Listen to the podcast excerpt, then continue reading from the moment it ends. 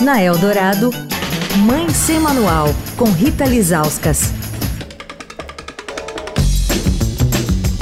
Oi, gente, Mãe Sem Manual, de volta, terça de carnaval. A gente, essa semana, está com o professor Alessandro Dozena, da Federal do Rio Grande do Norte.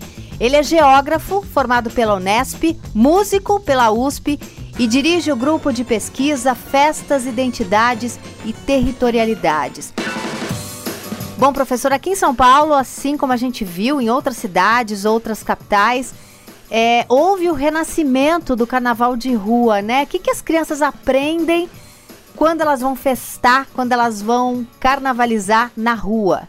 Interessante que esse clima festivo, né, ele aciona ou permite o acionar de identidades que nós da geografia vamos dizer que são identidades territoriais, porque junto com esse pacote, esse clima festivo, vem sensações de pertencimentos territoriais ou pertencimento ao bairro em que a criança vive.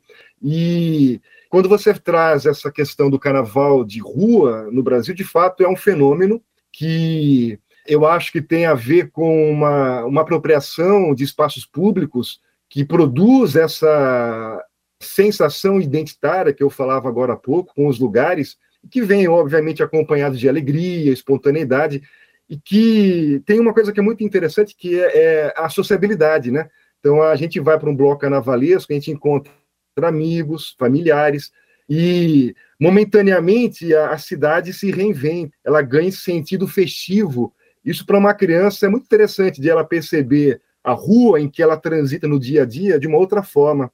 A praça em que ela passa de carro ou de ônibus ou a pé indo para a escola, de uma outra forma, ela se apropria da praça, do espaço público.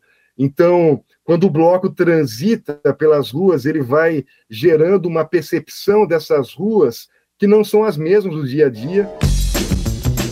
Amanhã a gente continua no assunto. Quer falar com a coluna? Escreve para mãe sem manual, arroba estadão.com. Rita Lisauskas para a Rádio Eldorado, a rádio dos melhores ouvintes. Você ouviu Mãe Sem Manual, com Rita Lisauskas.